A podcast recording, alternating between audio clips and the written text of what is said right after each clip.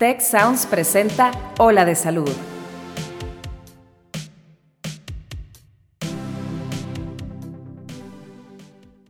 ¿Sabes cuáles son las cualidades que debe tener un líder y cómo esto impacta tu salud? Te lo contamos en este episodio. Yo soy Mauricio Torres y aquí comienza tu ruta de bienestar. Ser un líder es más incentivar el cambio eh, y conectar con las personas para verdaderamente sacar un impacto positivo en el ambiente. Y ya hay un buen líder para el tiempo, situación y lugar específico. ¿Qué tal amigos? ¿Cómo están? Bienvenidos a un nuevo episodio de Ola de Salud. Es un tremendo gusto tenerlos una vez más aquí escuchándonos en este podcast que te da las herramientas necesarias para poder cambiar tu estilo de vida y tener una mejor salud. El día de hoy vamos a platicar un poco sobre el tema del liderazgo, del liderazgo en medicina y cómo esto puede afectar incluso eh, nuestra salud como pacientes. El día de hoy nos acompaña el doctor Adrián Ortiz, médico de formación, especializado en psiquiatría. Él es parte del staff médico del sistema Tech. Actualmente está estudiando una maestría en Administración de Servicios de Salud y ha sido invitado como orador a diferentes congresos nacionales. El doctor Adrián Ortiz es un autor publicado tanto de artículos científicos como libros literarios, poesías y cuentos. Doctor Adrián, bienvenido a Ola de Salud. Muchas gracias, gracias, gracias por la invitación aquí andamos. Perfecto. El, día de hoy queremos platicar un poco, eh, abordar sobre un tema bastante interesante y bastante discutido en, en, diferentes sectores el día de hoy, que es el tema del liderazgo. Eh, verdaderamente la cantidad de literatura que ha salido del tema es impresionante y a mí me interesa mucho tu punto de vista porque eres una persona que ha estado estudiando el tema del liderazgo desde un punto de vista médico y tú eh, contexto, siendo un médico, es verdaderamente valioso en esta instancia. Entonces, pues bueno, eh, aquí cabe recalcar a todos los que nos escuchan que uno de los libros que has publicado se llama eh, Competencias y Liderazgo. Entonces, ¿por qué no me platicas un poco de, cómo llegaste tú a, empezar el tema, a estudiar el tema de liderazgo? Sí, claro. Mira, pues yo creo que como médicos, como médicos, pues tenemos una actitud de líder. ¿Por qué? Porque pues tenemos que educar. Primero tenemos que educar pues al paciente o al familiar del paciente, a la familia. Eh, damos clases, muchos de los médicos, colegas, damos clases a pues médicos en formación. Entonces creo que sí debemos de afinarnos o profesionalizarnos más en seminarios de liderazgo, en actitudes de liderazgo. ¿Por qué? Pues porque mucha gente nos sigue, ¿no? O sea, llegan a nuestra consulta preguntándonos y también pues la actitud o nuestra personalidad como médicos eh, necesita ser afinada con actitudes pues de liderazgo. ¿Por qué? Porque muchas cosas que, que, hacemos, a lo mejor podemos pensar que es mínimo, ¿no? Ah, pues yo estoy en mi consultorio, receto, el paciente se va y ya. Eh, no, nuestra actitud puede influir mucho, incluso pues es nuestro ejemplo para pues futuras generaciones, cómo estamos formando las futuras generaciones. Entonces, creo que la actitud de liderazgo en el médico es intrínseca en, en su naturaleza. Eh, otro aspecto importante, creo que pues de repente está muy de moda, se ha puesto muy de moda talleres, este, cursos, coaches, todo eso. Eh, pero pues como toda actividad que se practica se debe de documentar. Entonces, pues hay un gran bagaje, debemos de ver qué literatura. La, la, la Universidad de Harvard tiene una, una revista específicamente de, de, de, artículos en liderazgo y tiene un gran bagaje, ¿no? Entonces, creo que debe de ser algo que se debe de profesionalizar. Nosotros como pues, profesionales de la salud. anterior a, este libro de competencias y liderazgo, había publicado el de experiencias en pandemia, que pues fue como, como eh, nos, se crearon los equipos COVID, que era que los médicos, pues todos le entrábamos al ruedo, todos entrábamos a áreas COVID, incluso yo como psiquiatra, pues también entramos a áreas COVID, todos, todos los médicos, y pues tenemos que organizarnos y pues también nos enfermamos, ¿no? Entonces todo, todo el miedo, todo esto, eh, la, la, dirección, o sea, ¿quién nos da una dirección, una directriz? Entonces yo creo que es el, caos, el miedo. ¿Y por qué lo digo? Porque pues ahora que estamos en post pandemia, eh, pues precisamente la salud mental eh, es afectada, es una, una, secuela, ¿no? De, de, y, el personal pues sobresaturado con síndromes de burnout, síndromes de, de, desgaste. Entonces, este, creo que sí, el, estar mm, predicando actitudes de liderazgo, que también es, es, como educar, pues es como educar que pues los médicos tenemos que también eh, cuidar nuestra salud, nuestra salud mental, porque pues como, nos fue, ¿no? Todo, todo el Sí, completamente de acuerdo. Y la verdad es que, pone tú, resueno mucho con lo que dices de, de el médico es eh, por naturaleza un líder, ¿verdad? Porque si empezamos a definir el, el qué es un líder, líder es una persona que tiene el potencial de emitir un cambio y que tiene el potencial de hacer que las otras personas eh, sean inspiradas a cambiar y que sean inspiradas a la acción. Entonces, no solo en el tema de, administración del sistema de salud, como te tocó vivirlo eh, durante pandemia, sino algo que decías hace un par de, de minutos también en consulta. En consulta el médico es líder porque tiene que inspirar el cambio del paciente. No es únicamente el tomar ciertas medicinas, sino el verdaderamente cambiar todo el tema de cómo vive el paciente, ¿verdad? Y también como, eh, pues digo, dentro de, lo que es ser un líder es saber comunicar y saber entender y saber empatar con las personas. Eh, y es parte el tema de, comunicación efectiva con el paciente, que no se queden con dudas, que verdaderamente entiendan eh, su diagnóstico y su pronóstico y empezar como a ayudarles a dar sentido a su vida después de la enfermedad. Entonces, creo completamente, estoy de acuerdo que el liderazgo es una parte innata de lo que es ser médico y pues la verdad me, impresiona bastante que, lo tengas tan claro, ¿no? Eh, no sé si, si durante la pandemia eh, que te tocó empezar a adoptar como posiciones de, liderazgo en el hospital, empezaste a, darte cuenta de, bueno, a pesar de que los médicos tenemos que ser líderes por naturaleza, hay personas que no se les da tanto. Y, es un tema eh, bastante eh, sonado en la literatura de ser líder se es o se hace. ¿Qué, qué piensas al respecto? Sí, claro. Creo que primero pues hay que ver todos los prejuicios. Eh, existen muchos prejuicios y hay mitos. Existen, así como tal en la literatura, dice, primeramente hay que ver los mitos o las ideas preconcebidas que tenemos. Es muy, muy común que muchos decimos, ah, este, no, yo el día que tenga tal puesto, si yo estuviera en el lugar, no sé, del subdirector, del coordinador, pues yo haría esto, ¿verdad? O sea, inmediatamente nos ponemos una distancia muy, muy larga. Otro mito también, no es que pues hasta que yo tenga un puesto de jefe de poder, me voy a empezar a documentar o me voy a empezar a preparar, ¿verdad? Yo estoy aquí, soy empleado, siempre hacemos esa división, el jefe y el empleado. Claro, como en toda empresa, ¿no? Con cualquier hospital y todo hay jefes y hay empleados, ¿verdad? Pero no vemos que, y así lo dice la literatura, o sea, cada acción que hagamos o, digamos, o dejemos de hacer eh, puede iniciar un cambio. El chiste es comenzar con iniciativa. Sí existen, existen características psicológicas, que eso pues es lo que a mí me interesa. ¿Qué características psicológicas debe de tener un líder? Porque como tú dices, pues de hecho no, no cualquiera puede ser un líder, porque pues, si no cualquiera lo dejarían o todos seríamos líderes. Entonces, hay puntos muy importantes. Punto número uno es el autoestima, pero debemos de ver, saber qué es autoestima, porque muchos dicen, no, pues yo tengo muy buena autoestima o tengo alta autoestima. La autoestima, pues se define como el grado en que nos aceptamos o no nos aceptamos. Sepamos que tenemos actitudes positivas o negativas, pero que predominen las positivas, ¿verdad?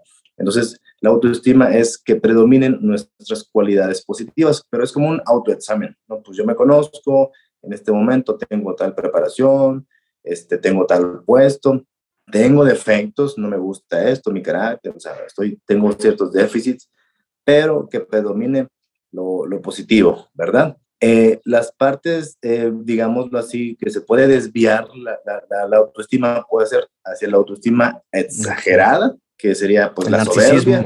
Exacto, el líder narcisista, de que no, pues yo todo lo puedo, todo lo hago, aguas, o sea, sí hay que tener cierta autoconfianza, pero no como que pues todo lo puede dar. ¿Por qué? Porque pues puedes eh, tomar riesgos conductas muy impulsivas que a final de cuentas tomarán en malas decisiones y pues repercutirán mal en tu empresa, en tus empleados, ¿no? Y por otro lado, pues una muy baja autoestima de estar pensando de que no, y si lo hago está bien o si no está mal, o sea, nos lleva mucho a, a, pues a vacilar, a dudar de todo, muy baja autoestima.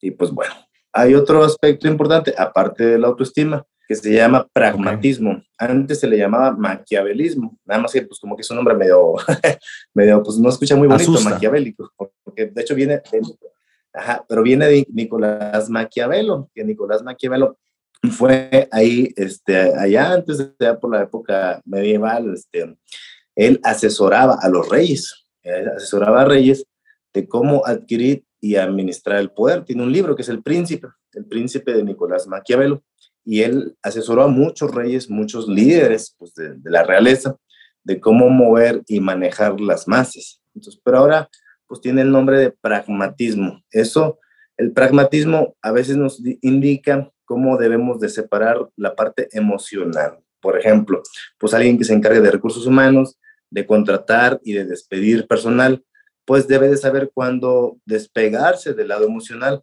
pues para tomar decisiones, porque si no, pues nunca habría rotación de personal o, cambios, ¿no? Que debe de haber cambios. Aquí, si nos involucramos... Se, me, hace muy interesante el, el, que estés mencionando las decisiones, porque en parte un, un líder tiene que tomar decisiones difíciles, decisiones que no sean populares, decisiones que las demás personas no puedan tomar en ese momento pero no, es, no significa ser duro al 100%.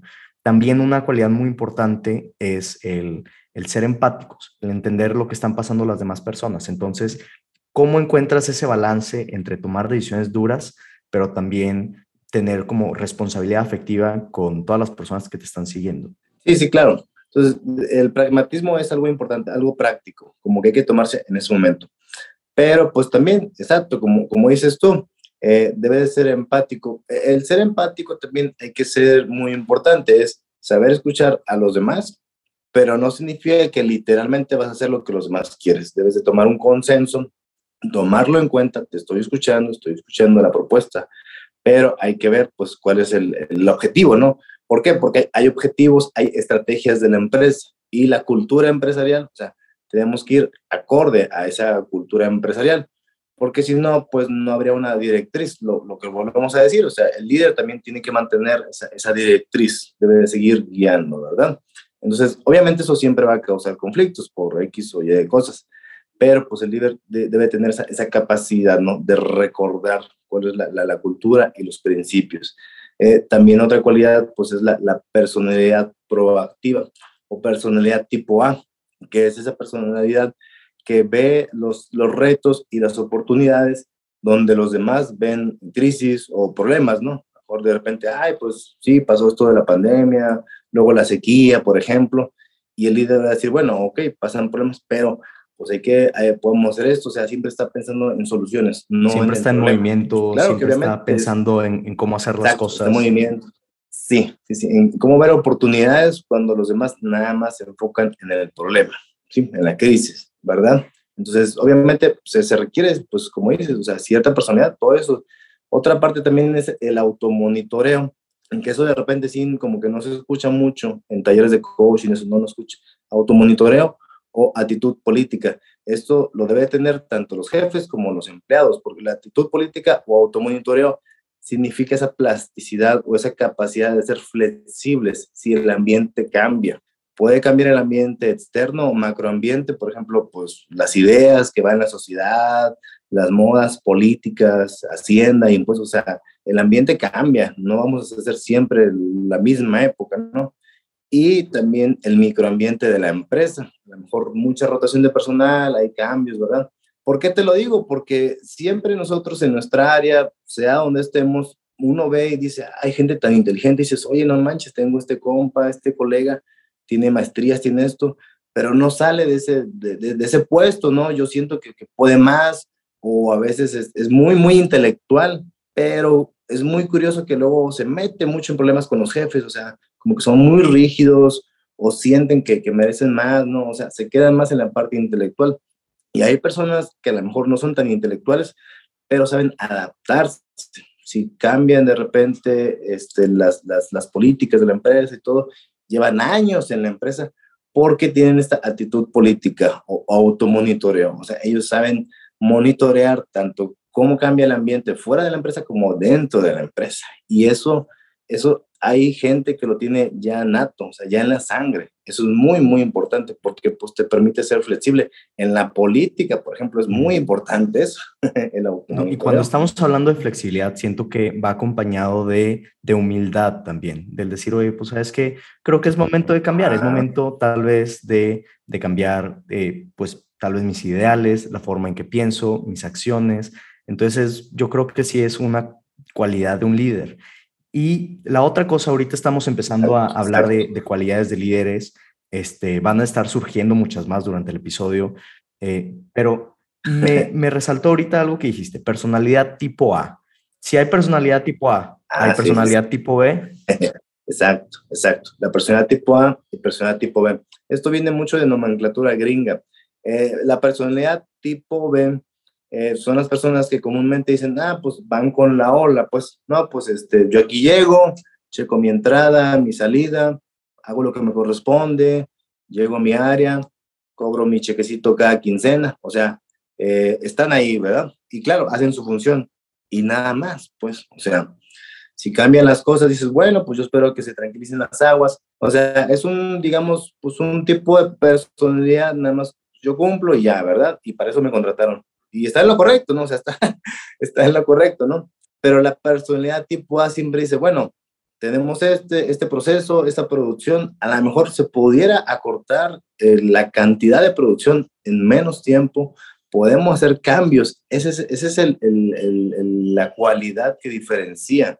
O sea, está a gusto con su trabajo, pero siempre está pensando cómo mejorar los procesos, cómo introducir cambios. Claro, para mejorar, ¿verdad? Y bueno, ese es el que alienta a los demás, ¿verdad? ¿Por, qué lo digo? Es, es, importante diferenciar estas dos personalidades, porque la personalidad tipo B, hay un fenómeno grupal que se llama pereza social, que eso es muy dañino a las empresas, o sea, de que pues yo soy parte de los mil empleados, dos mil empleados, hacemos lo que hacemos, pues, y pues, pues hay un engrane más, ¿no? En la empresa, ¿verdad? O sea, vamos, es como una inercia social, ¿verdad? Sí, pero a la larga, pues esa empresa no va a tener futuro, porque no, no piensan en introducir cambios. Por eso, los que tienen personalidad tipo A eh, se deben de reconocer y se les debe de ir dando más responsabilidad para que esta actitud de cambios, de introducir cambios, pues vayan jalando a las otras personalidades. Por eso es muy importante diferenciar estas dos claro, Y también creo que un poco de lo que estás diciendo es que independientemente del tipo de personalidad, no, o sea, ser líder no significa convertirte en alguien quien no eres. A veces creo que podemos tener esta idea así como de, de líder que vemos en las películas, ¿no? Eh, ante un campo de batalla, parado enfrente de una piedra, con el pelo agitándose con el viento, eh, dando un discurso impresionante, eh, pero verdaderamente eso no es ser un líder. Ser un líder es más incentivar el cambio y conectar con las personas para verdaderamente sacar un impacto positivo en el ambiente. Y ya hay un buen líder para el tiempo, situación y lugar específico. Ponle tú, en el caso de la pandemia, este, no todos pueden ser líderes, pero hay personas con ciertas cualidades, ciertas actitudes que en esa circunstancia específica se les dio ser líderes. ¿Por qué? Porque tal vez eh, podían hacer multitask mejor en ese momento. Tal vez no se consumieron por el burnout o por la presión. Y va a haber algunas otras circunstancias en donde esas mismas personas que resultaron ser líderes, pues tal vez no lo sean por el conjunto de circunstancias en el que se desarrollaron los eventos. Entonces, este, completamente de acuerdo. Y yo creo que, no sé si quieras mencionar algunas otras cualidades de, de los líderes. Hay líderes, para ser un líder hay que ser visionario, es tener una visión y que tus acciones lleven a ese cambio, que la hagan realidad. Eh, algunos otros que se me ocurren es, eh, pues digo, ah, bueno, tengo una buena pregunta. ¿Qué opinas de las personas extrovertidas versus introvertidas? Ah, ah bueno, sí, e, exactamente.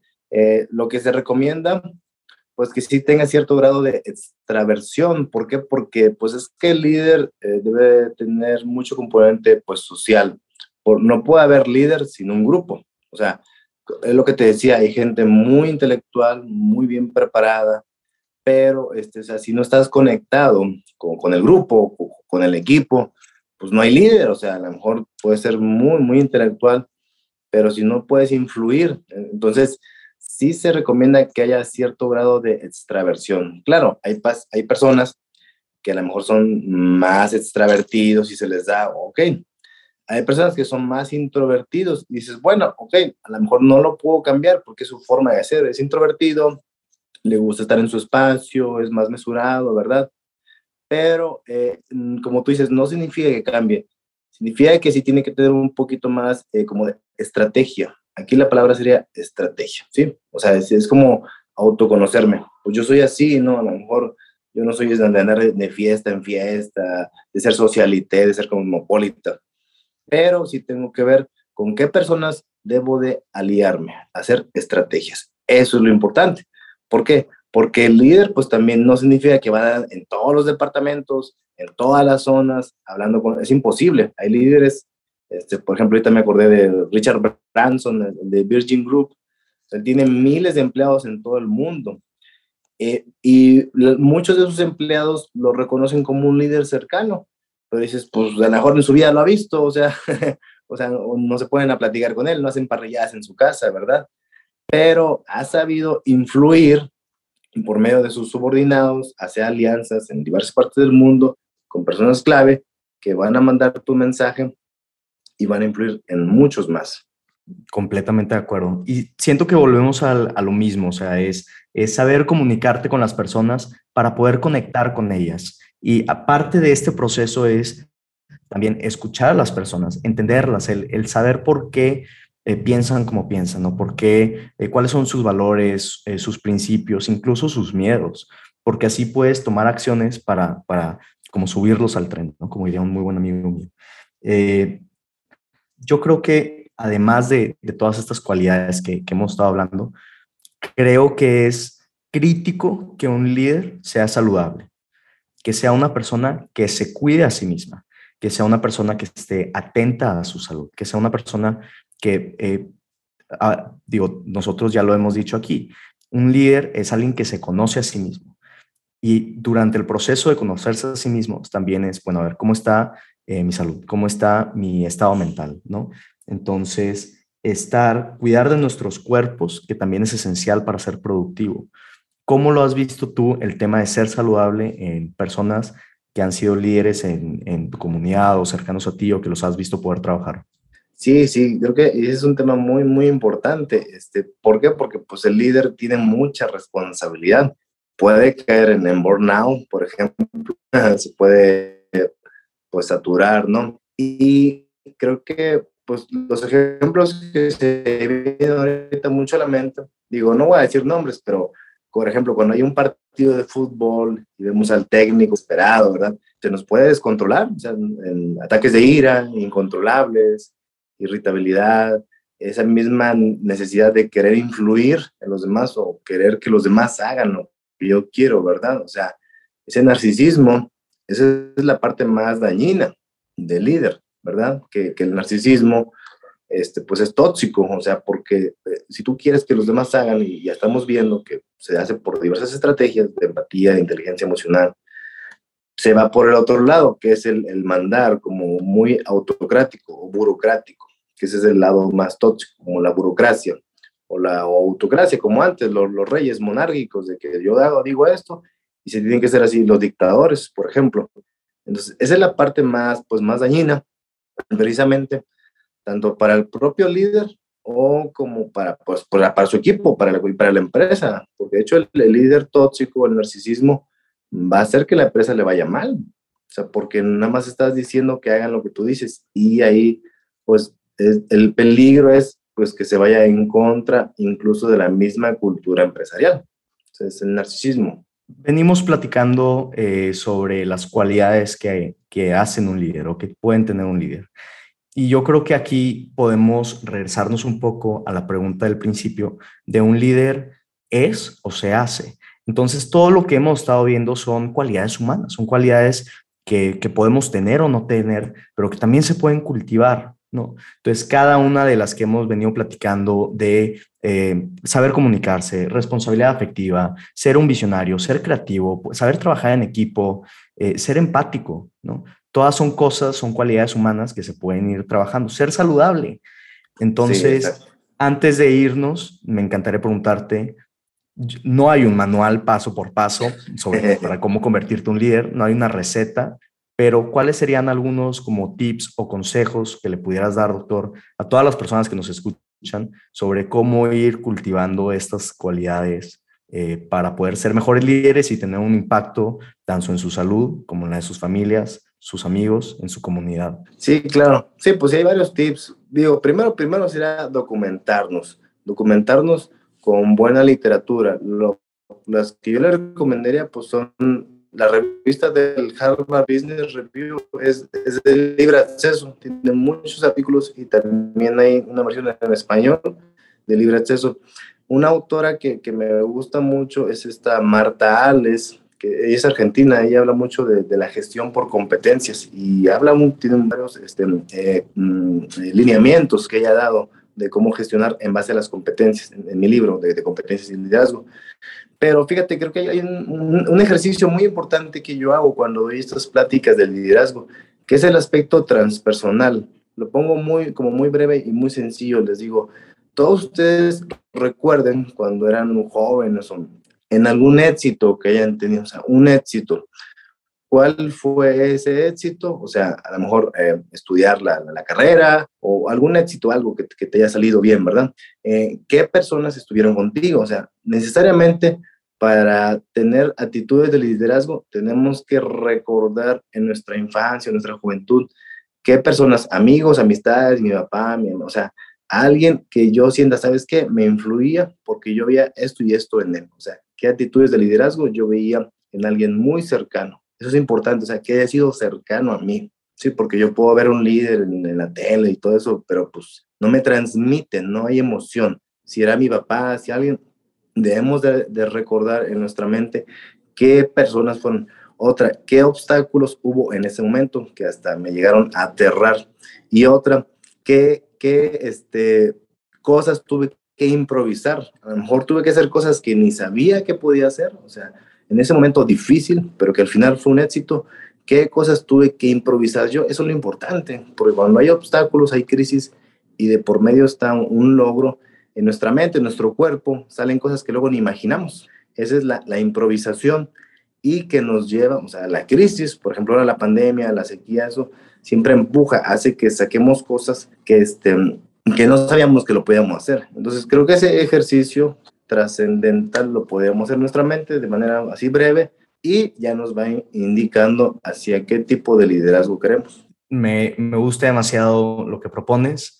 Incluso pudiera eh, un, un, poco también un, un, ejercicio acá de, de nuestra parte es, pues digo, hablando del tema de, de conocernos, el pensar nosotros y luego preguntarle a, a personas cercanas, oye, cuáles son mis fortalezas y mis debilidades. ¿Con qué me confiarías tu vida y con qué no me confiarías tu vida? sí, sí, sí, claro, muy práctico, eso es súper práctico. y también, la verdad es que me gusta mucho este tema de, de platicar con personas cercanas eh, que te estén dando retroalimentación, que a final de cuentas esto son mentores y hay que tener buenos mentores para seguir adelante, personas que ya han pasado por donde hemos estado nosotros, que han tenido eh, obstáculos, eh, o problemáticas similares y que nos pudieran ofrecer consejo, eh, apoyo eh, durante nuestro camino. Entonces, y esto es algo que están de acuerdo la literatura en sobre cómo empezar a ser un líder. Hay que nosotros también tener personas a quien seguimos, ¿no? no lo podemos hacer todo. Y es increíble el poder conocer eh, de, las experiencias de otras personas, ¿no? Y ya sea por medio de buenas conversaciones, e incluso libros, series, o series, no podcasts, eh, pero verdaderamente nutrirnos y tener la capacidad de entender las experiencias de otras personas. Me encanta. Yo creo que a esto último le, le agregaría el tema de, de, aprender a trabajar en equipo, ¿no? Y hay una frase que me gusta mucho de Michael Jordan, que el talento gana juegos, pero el trabajo en equipo gana campeonatos. Entonces es importante el saber que no lo podemos hacer solo y que el líder inspira a los demás a tomar un cambio, a tomar acción y verdaderamente llegar a un objetivo final positivo, ¿no? Que todo el tema de liderazgo es, es para sacar un resultado positivo. Y pues ya vemos cómo se junta todo esto con el tema de la salud, ¿no? Eh, líderes saludables que verdaderamente tengan la oportunidad de eh, pues tener un impacto positivo y también pues el, el como tener más control sobre cómo vivimos, nuestro estilo de vida nuestra salud. Yo creo que fue una gran conversación, doctor Adrián. No sé si tenga algún una última mensaje para todas las personas que nos escuchan. Bueno, ahí pues quien les interese mi libro ahí está disponible, me pueden contactar. Si este pueden ahí, ahí contactar mis redes sociales y este y vuelvo a lo mismo, lo, del principio, pues cada actitud que tenemos o sea, es de liderazgo, o sea, cada cosa pequeña que pensemos que es en nuestro trabajo, actitudes de liderazgo y no sabemos. Entonces, sí es como que reflexionar esa parte, ¿verdad? Porque ahí lo llevamos, lo llevamos y para las generaciones futuras, porque esos líderes del futuro, pues sí deben de tener esa empatía, esa cercanía y esa humildad. Perfecto, pues ahí lo tienen. Muchísimas gracias, doctor Adrián Ortiz. Muchísimas gracias a todas las personas que nos escuchan. Esperemos que haya sido un episodio de su agrado y pues gracias por acompañarnos en este episodio de Hola de Salud.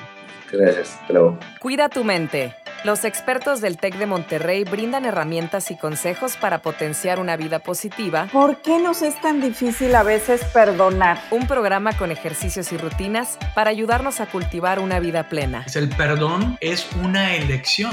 Escúchalo en Spotify, Apple Podcast y Google Podcast. Muchas gracias al equipo de Tech Salud, el sistema de salud del Tecnológico de Monterrey y al equipo de Tech Sounds. Productora ejecutiva, Lisbeth Siller. Productores de Ola de Salud, Melissa Hinojosa, Nora Morales y Fernando Zamora. Diseño, Lizeth Rodarte. Analíticos y alianzas, Lilia Martínez. Postproducción, Max Pérez y Marcelo Segura. Te invitamos a escuchar el siguiente episodio de Ola de Salud y el resto de programas de Tech Sounds en los canales de tu preferencia.